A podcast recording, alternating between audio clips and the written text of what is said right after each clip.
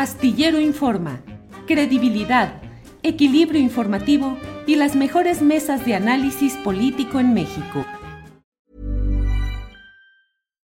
Millions of people have lost weight with personalized plans from Noom, like Evan, who can't stand salads and still lost 50 pounds. Salads generally for most people are the easy button, right?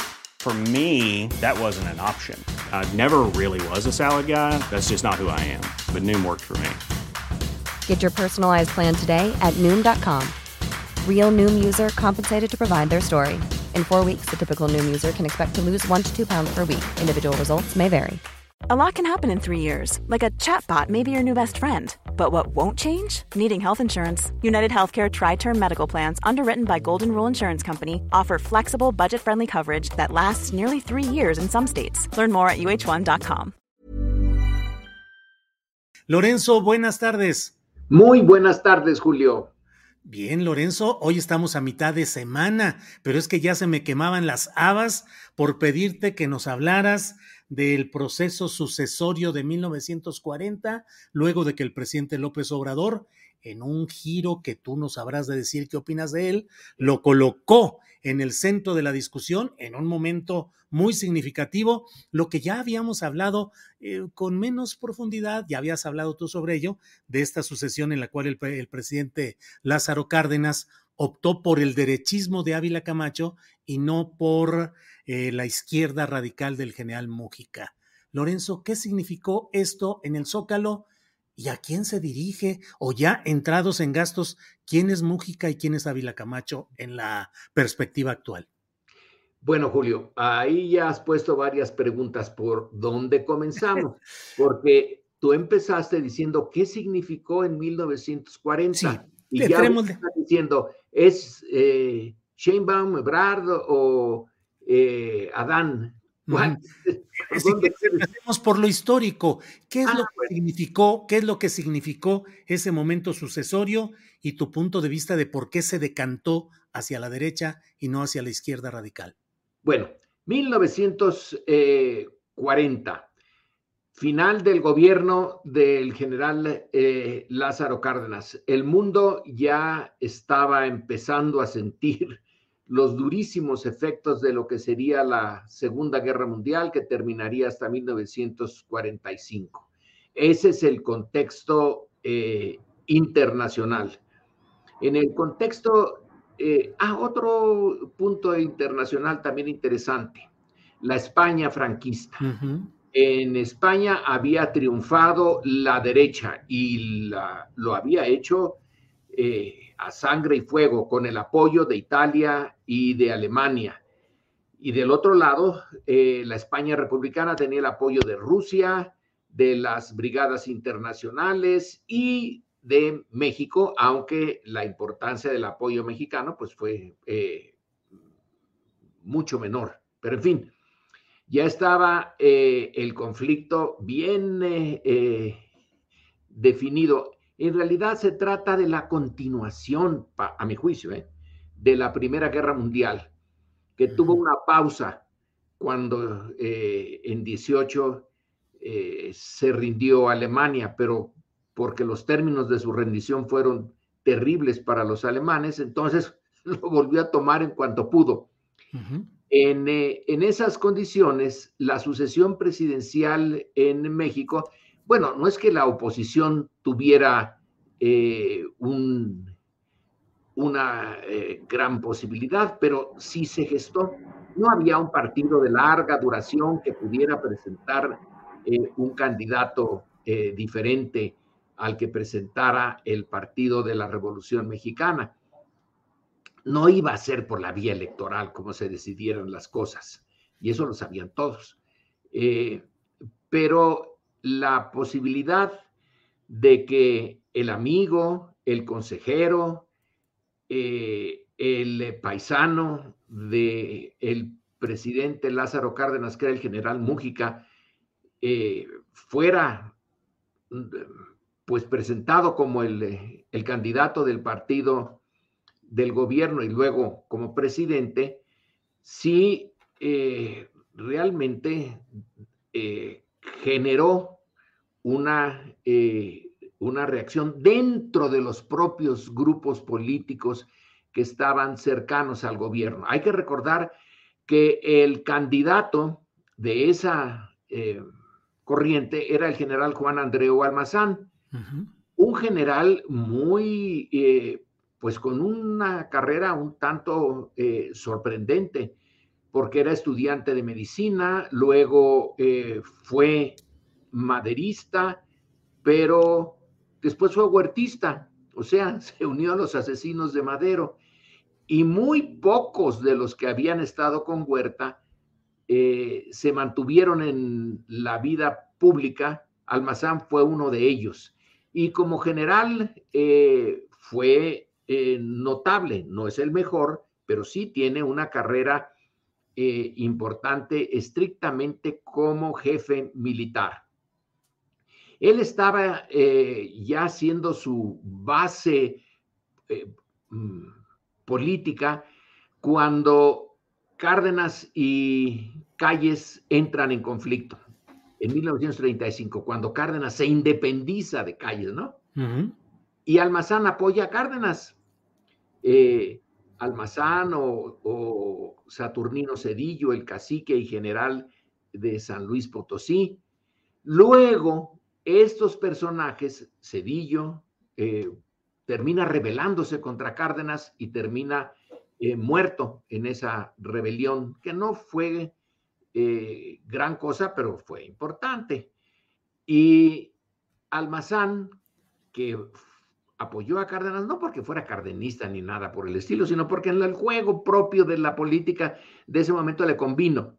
Echó su apuesta con Cárdenas y se marginaron a calles. Pero con el paso del tiempo, pues la política cardenista se fue a la izquierda y Almazán no. Almazán tenía su base de apoyo en el norte, particularmente en Monterrey, donde había eh, rehecho, por así decirlo, las instalaciones militares y tenía una base militar y una base eh, social y sobre todo empresarial de apoyo. Se eh, fue haciendo notoria la ruptura y ya para 39, eh, 40, después de la expropiación petrolera, era clara esa ruptura. Almazán buscó un tanto eh, el apoyo de, de, Estados Unidos desde la derecha, pero Estados Unidos no le hizo ningún caso porque en el proyecto norteamericano la victoria de Franco no era nada bienvenida.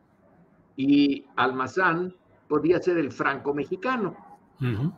Así que lo marginaron, pero el apoyo interno, que eso es lo que eh, Andrés Manuel estuvo eh, subrayando el sábado pasado, que no fueron los norteamericanos los que apoyaron un movimiento en contra de Cárdenas por razones del petróleo o cosas parecidas, sino que fue un movimiento realmente interno eh, que no le tenían mucha fe a las elecciones, bueno, eso es obvio.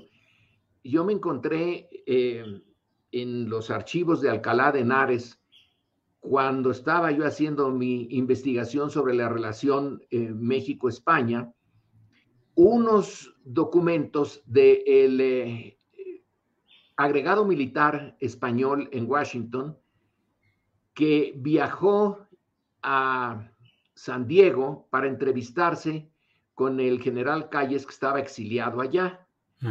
Viajó a pedido de Calles, ¿eh? no fueron los, eh, los eh, franquistas los que se metieron en esto, sino Calles se los pidió. Y el punto que encontré que para qué se quería eso era para pedir una ayuda de alrededor de 50 mil dólares para pagar un cargamento de armas en California, en la California norteamericana, que iba a ser introducido a Chihuahua para apoyar el levantamiento de Almazán. Mm, Recordemos que hubo ciertos eh, movimientos armados en Chihuahua, no importantes, pero sí hubo. Entonces, eh, al final España no le dio el dinero, entre otras cosas, porque no lo tenían La España franquista estaba eh, recién salida de la guerra civil, tenía muchos problemas económicos y aunque simpatizaba con Almazán y con Calles, eh, en esa, no antes, eh, antes Calles había apoyado a la República, pero ya a estas alturas sí andaba muy cercano a la posición de Franco. Entonces tenemos, a mí esos documentos me resultaron bien interesantes, porque este es, creo que es un capitán o un coronel el que hace el relato de su encuentro con Calles. Y que está dispuesto eh, a, hacer parte Calles de un movimiento que ya se estaba organizando militar para enfrentarse a Cárdenas en favor de Almazán. Y esos serían los factores fundamentales que llevaron a esa decisión de apoyar al derechista, bien visto por algunos de esos intereses, que era Ávila Camacho, Lorenzo. Exactamente. Eh, era una manera de desarmar a una parte del ejército. Si eh, el ejército no estaba con Mújica, que era un buen general también, pero notablemente a la izquierda, muy teórico además, él tenía un conocimiento a fondo de la historia eh, europea, de la historia mexicana y de la izquierda. Entonces, Almazán representaba la posibilidad de deshacerse de esto, de volver eh, al centro derecha. Y el ejército, pues casi diría yo naturalmente, los ejércitos son conservadores, eh, incluso en situaciones eh, de revolución. Así que la decisión de Cárdenas tiene una razón muy clara no confiaba Cárdenas en que fuera suficiente el apoyo que se tenía para la izquierda en la CNC, la Confederación Nacional Campesina, en la CTM y en otros eh, sindicatos, si se tenía que enfrentar al ejército eh, y a un general con eh, arraigo en el ejército y apoyo, desde luego, de la derecha, sobre todo de la del norte de México. Así que dijo, bueno, ¿cómo los desarmamos sin disparar un tiro? Pues poniendo a Ávila Camacho. Lorenzo, ¿y ese momento significó, como algunos estudiosos sugieren o proclaman, eh, el momento, pues, de la, pues, casi sepultar el proceso revolucionario e instalar a México en la etapa que conocimos que luego de Ávila Camacho, pues vino el alemanismo y vino el banquete de la corrupción y vino todo lo que hemos vivido hasta ahora. Ese fue el punto de la decisión que implicó la regresión del proceso revolucionario, Lorenzo. Sí.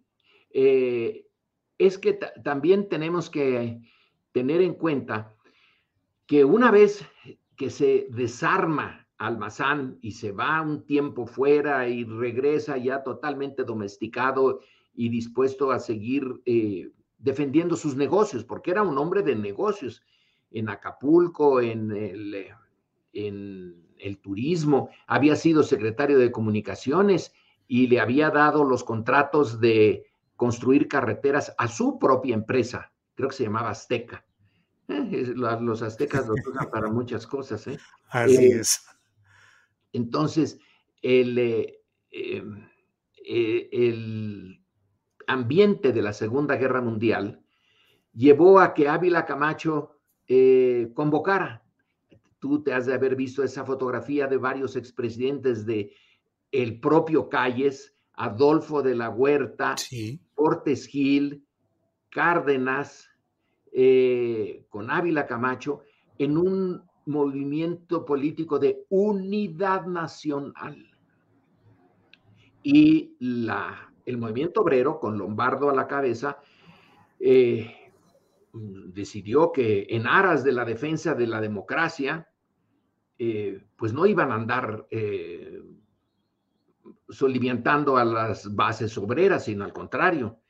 Él hasta ofreció un pacto con los empresarios, que los empresarios no se lo aceptaron, pero el espíritu era ese, ya, detengamos, detengamos la lucha eh, de clases, vamos todos a cooperar para derrotar al fascismo. Hasta el Partido Comunista que proclamaba unidad a toda costa.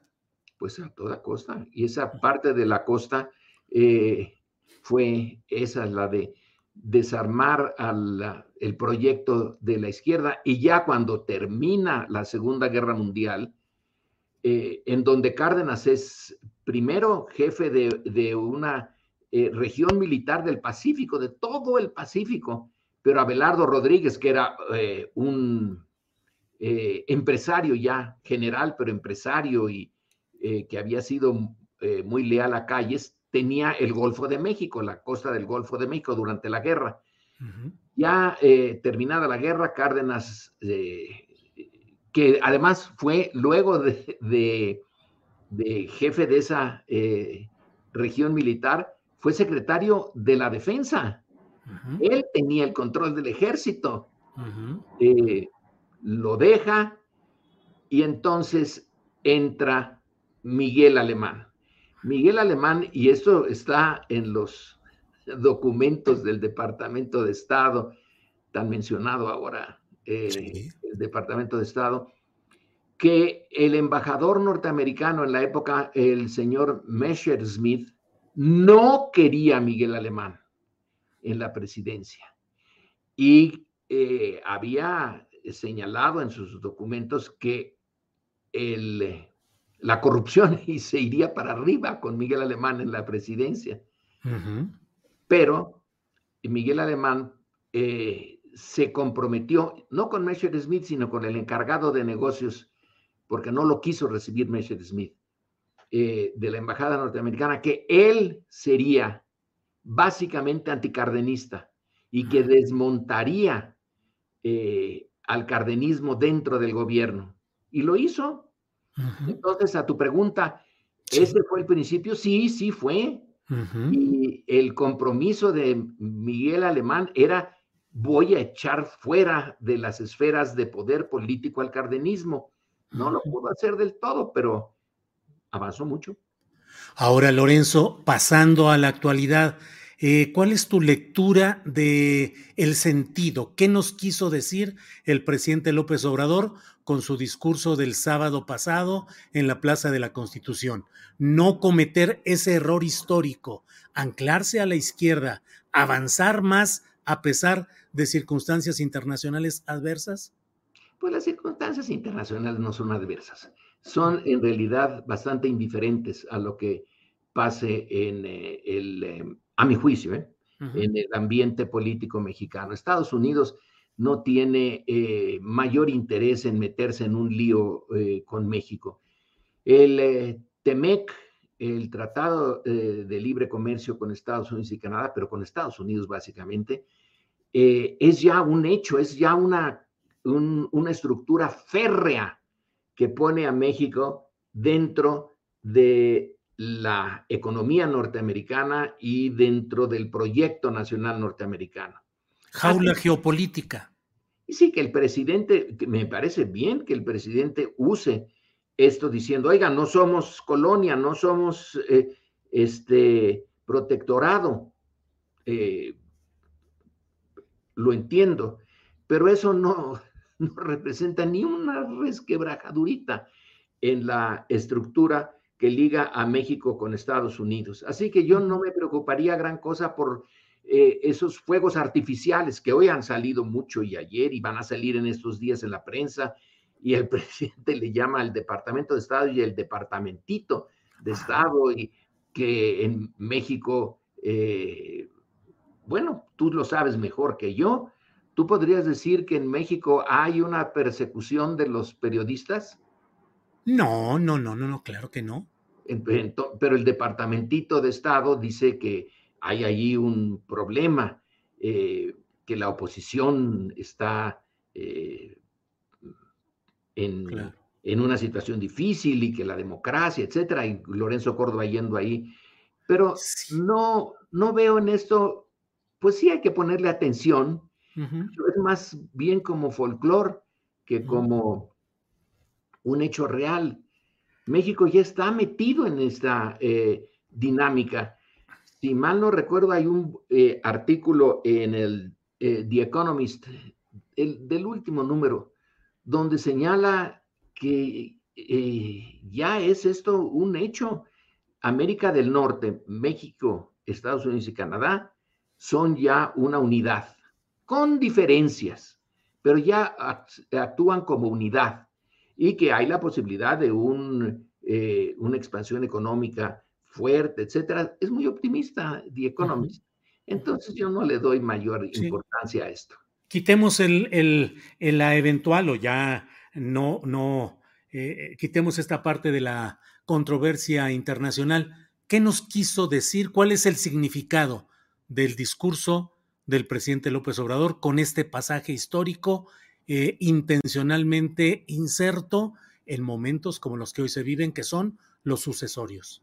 Eh, yo creo que no hay mucho misterio en esto.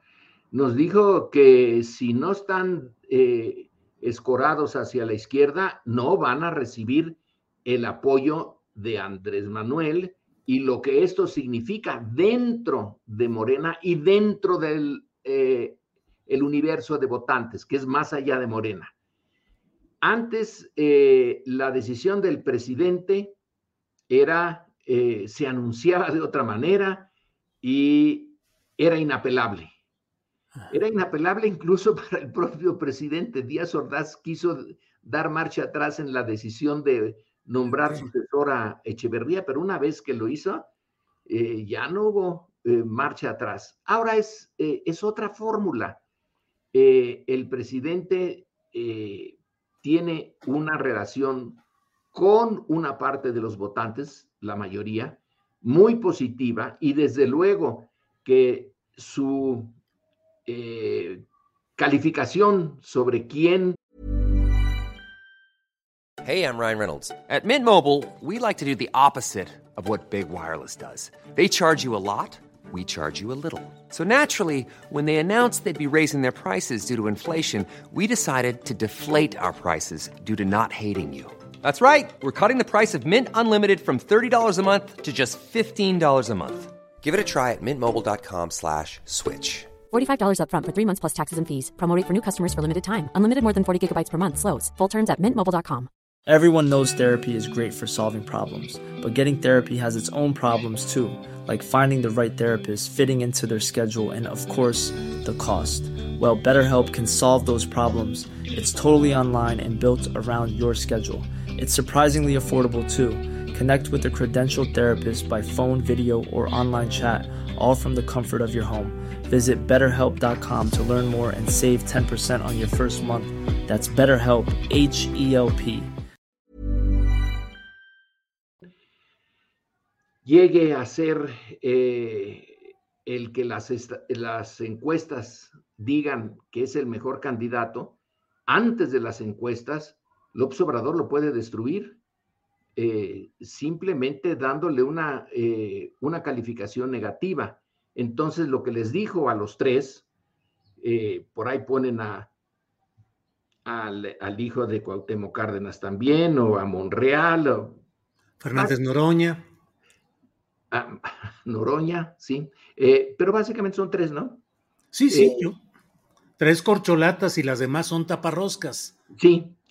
Y les dijo, no vamos a repetir el, eh, el error de Cárdenas, porque lo que estaba implícito en esta referencia eh, de López Obrador, Cárdenas es el personaje a celebrar el 18 de marzo. Entonces lo usó y lo usó muy bien para sus eh, propósitos, porque entre las muchas cosas que es Cárdenas, es el que nombra al sucesor equivocado. Eh, o por lo menos, si no equivocado, a lo mejor podemos decir el inevitable, el que ya Cárdenas no pudo eh,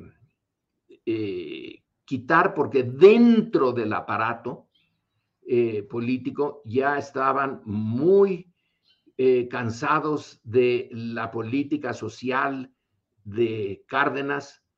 Y entonces él les está diciendo a los tres, miren, no va a ir eh, la cosa por ese camino. Yo estoy comprometido a que se siga.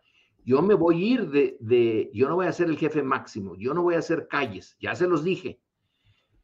pero eh, tampoco quiero ser Cárdenas en este campo.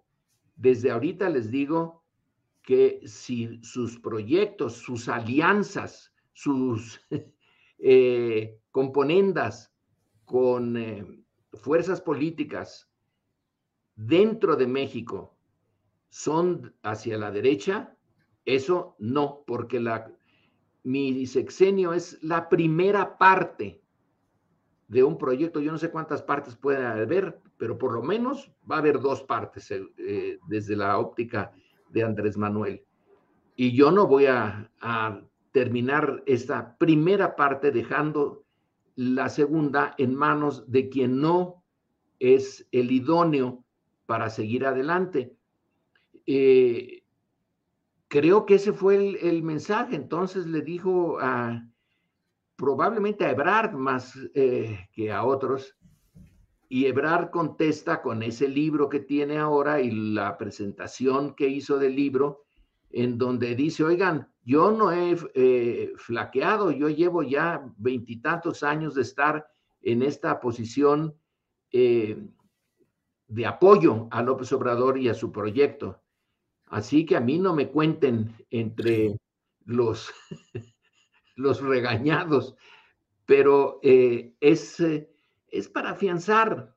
Eh, tiene muchos enemigos Andrés Manuel y tiene muchos enemigos la cuarta transformación adentro de México. Oye, Lorenzo. Parece al cardenismo. Lorenzo, y con este discurso, el presidente de la República, poderoso en popularidad, poderoso en control del aparato institucional, gobiernos, cámaras eh, legislativas, se fortalece su capacidad de decisión personalísima en este proceso de sucesión? Bueno, es una capacidad personalísima porque personalísima fue todo el movimiento que él hizo. Eh, Morena no se entiende sin la, eh, el esfuerzo impresionante de Andrés Manuel de venir desde la oposición, desde el veto, eh, de los fraudes y todavía ganar es, yo siempre lo comparo con un salmón, va contra la corriente. Así que su decisión personalísima está basado en su biografía, que también es personalísima y muy poco común. Sí, él, él va a decidir la sucesión. Él la va a decidir en la medida en que ha forjado una relación muy directa con eh, la base social. Yo no estoy tan seguro como tú dices de que controle el gobierno. Controla una parte. Yo, ya lo del el poder legislativo y las cámaras ya tengo mis dudas. Desde luego que el poder judicial ni de chiste. Eh, y una buena parte de la burocracia de la burocracia intermedia, pues no creo que, que sea López Obradorista de corazón.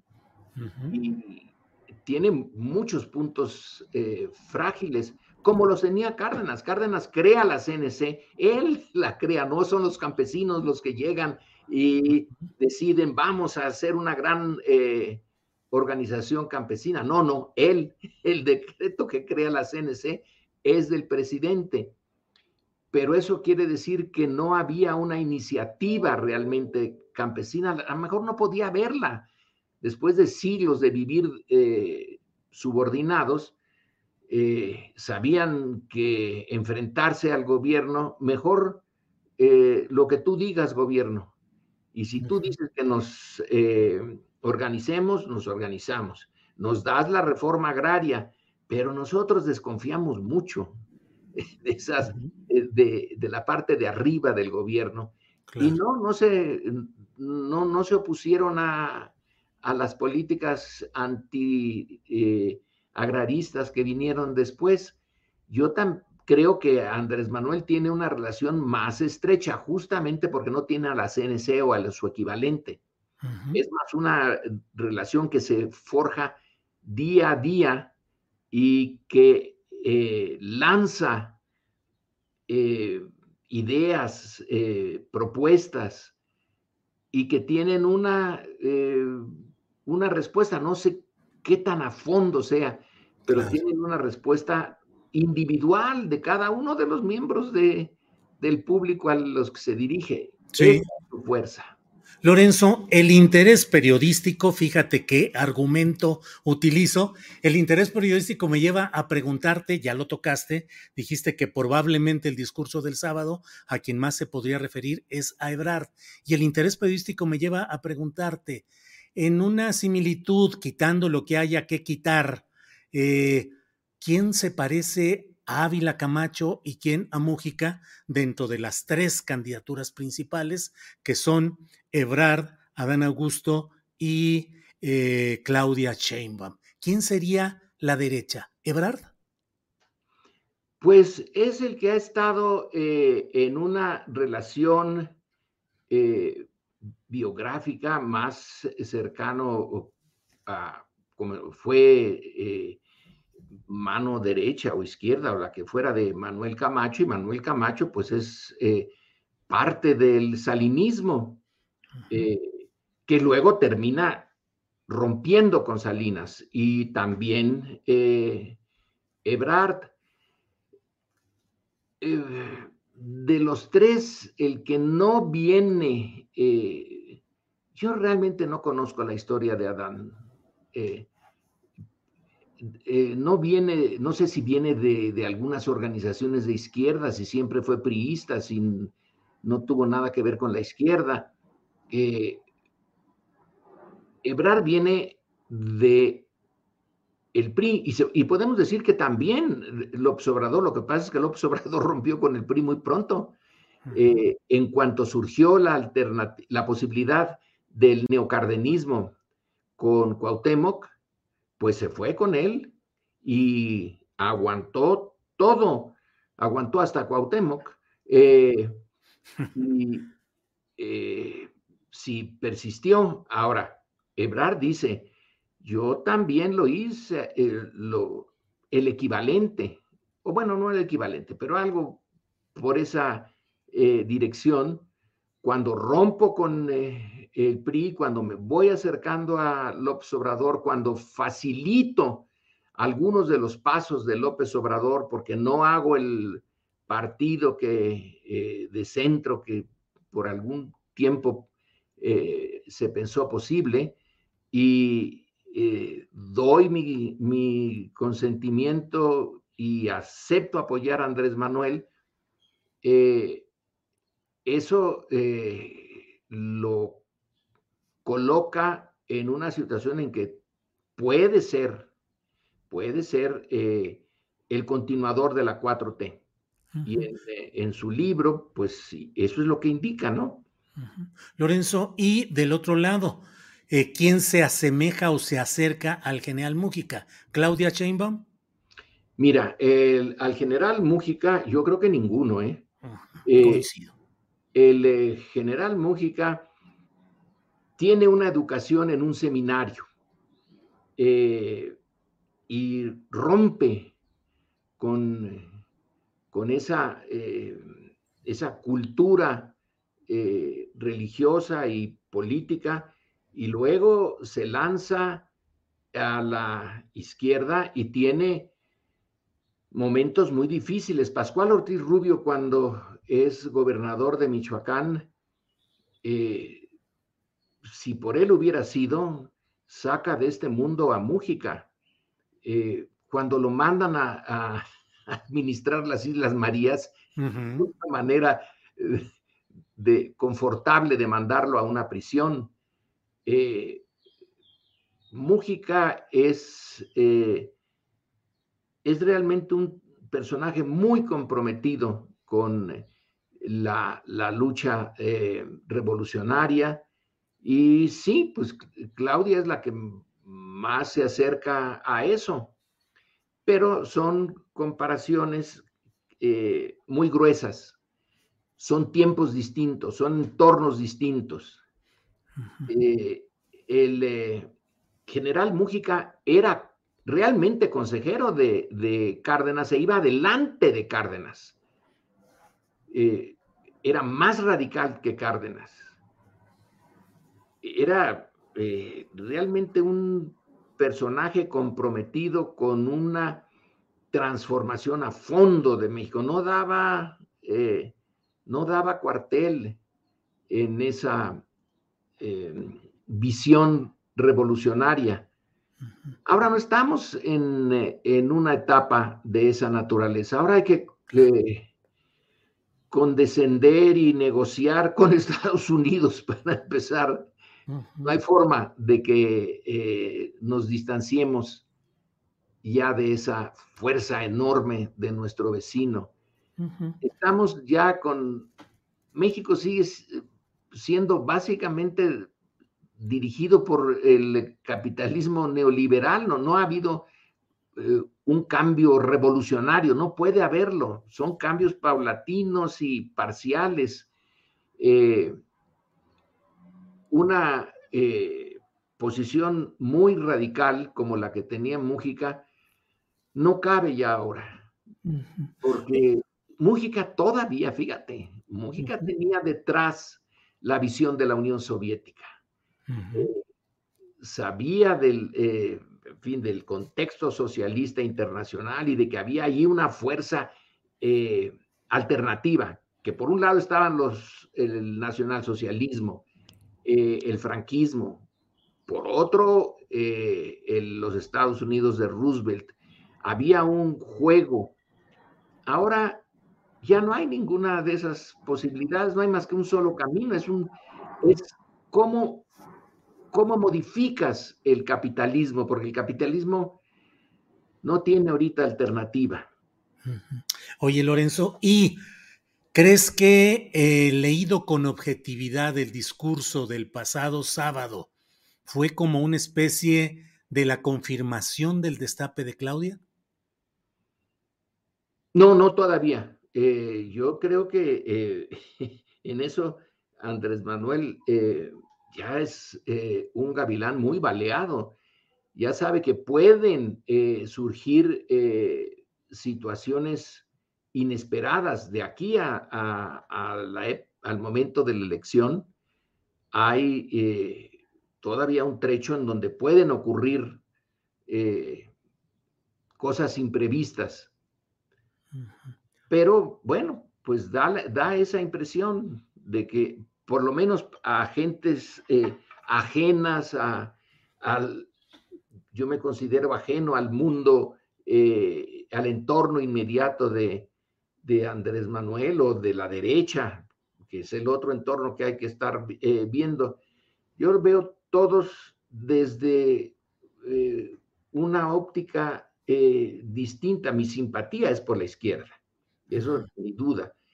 Pero eh, como no estoy metido en, en el eh, juego cotidiano del poder, de que si fulano está con Claudia Perengano, está con eh, este Ebrard y que los mensajes que se mandan entre ellos, no lo sé. Lorenzo, a fin de cuentas, el general Mújica de 2024 va a ser Andrés Manuel y a quien él apoye. Está bueno eso. Es, es a la vez, eh, eh, Andrés Manuel es a la vez Cárdenas y Mújica. Sí, fíjate, esa es, esa es la gran claro. Cárdenas en su etapa luminosa anterior y Mújica en la decisión sucesoria. ¿Por ahí iría? Y Cárdenas en, en el momento de, de, tener el poder en, sus manos, que nunca lo, lo tuvo eh, Mújica. Entonces, teniendo el poder en sus manos, tiene también la, eh, el personaje y el papel eh, que juega Mújica, de decir, sigamos adelante con los cambios que hemos empezado. Eh, cuando la expropiación petrolera, sí, Cárdenas habló con Mújica y en sus apuntes deja claro que se discutió y se tomó en cuenta la opinión de Mújica era lo, más cercano. Entonces, eh, es una combinación de las dos cosas, ¿no? Pues sí. De, con poder y de el Mújica con proyecto. Sí, sí, sí. Pues Lorenzo, muchas gracias por esta posibilidad de 40 minutos que llevamos ya de, de analizar estos temas. Lorenzo, a reserva de lo que desees agregar, yo te agradezco mucho esta oportunidad. No, pues la, como siempre, Julio, la, pasamos bien, ¿no? Sí, eh, sí, sí. me das oportunidad de, eh, de expandir algunas ideas eh, hacia otros, otras áreas, hacia tus oyentes, hacia el público de, de Astillero. Que por cierto, algún día te voy a preguntar por qué le pusiste astillero, porque tiene varias este, connotaciones. Por la novela de Juan Carlos Sonetti, El astillero que es eh, la historia de un astillero en una ciudad imaginaria, Santa María, que entra en crisis, en abandono, y sus habitantes, los pocos que quedan contadísimos, siguen simulando que las cosas siguen caminando bien. Y aunque la oficina está abandonada, llena de ratas, de archivos eh, ya enmohecidos, no los pela nadie, viven de vender como fierro viejo lo que fue el astillero, pero todavía llegan y se sientan a su escritorio y dicen, eran dos, gerente técnico y gerente administrativo.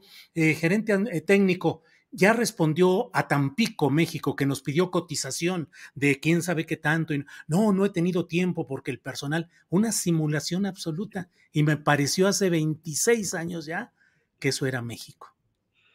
Que eso era México, no, no Julio Astillero. No Julio Astillero, México como la simulación de que seguíamos teniendo es todo eso y no nos dábamos cuenta de que íbamos carcomiendo nuestra riqueza y nuestra realidad. Ahora sí, ya quedó satisfecha mi curiosidad. Muchas gracias. Julio. Igual, igual, al contrario, Lorenzo, muchas gracias y seguimos en contacto. Gracias. Por buenas tardes, buenas tardes al auditorio. Hey, it's Paige DeSorbo from Giggly Squad. High quality fashion without the price tag. Say hello to Quince. I'm snagging high-end essentials like cozy cashmere sweaters, sleek leather jackets, fine jewelry, and so much more. With Quince being 50 to 80% less than similar brands. And they partner with factories that prioritize safe, ethical, and responsible manufacturing. I love that. Luxury quality within reach. Go to quince.com slash style to get free shipping and 365 day returns on your next order. Quince.com slash style. ¿No se merece tu familia lo mejor? Entonces, ¿por qué no los mejores huevos? Ahora, Egglands Best están disponibles en deliciosas opciones. Huevos clásicos, de gallina libre de jaula y orgánicos de Egglands, que ofrecen un sabor más delicioso y fresco de granja que le encantará a tu familia. En comparación con los huevos ordinarios, Egglands Best contiene la mejor nutrición como 6 veces más vitamina D, 10 veces más vitamina E y el doble de omega 3 y B12. Solo Egglands Best. Mejor sabor, mejor nutrición, mejores huevos. Visita egglandsbest.com para más información. Para que te enteres del próximo noticiero, suscríbete y dale follow en Apple, Spotify, Amazon Music, Google o donde sea que escuches podcast. Te invitamos a visitar nuestra página julioastillero.com.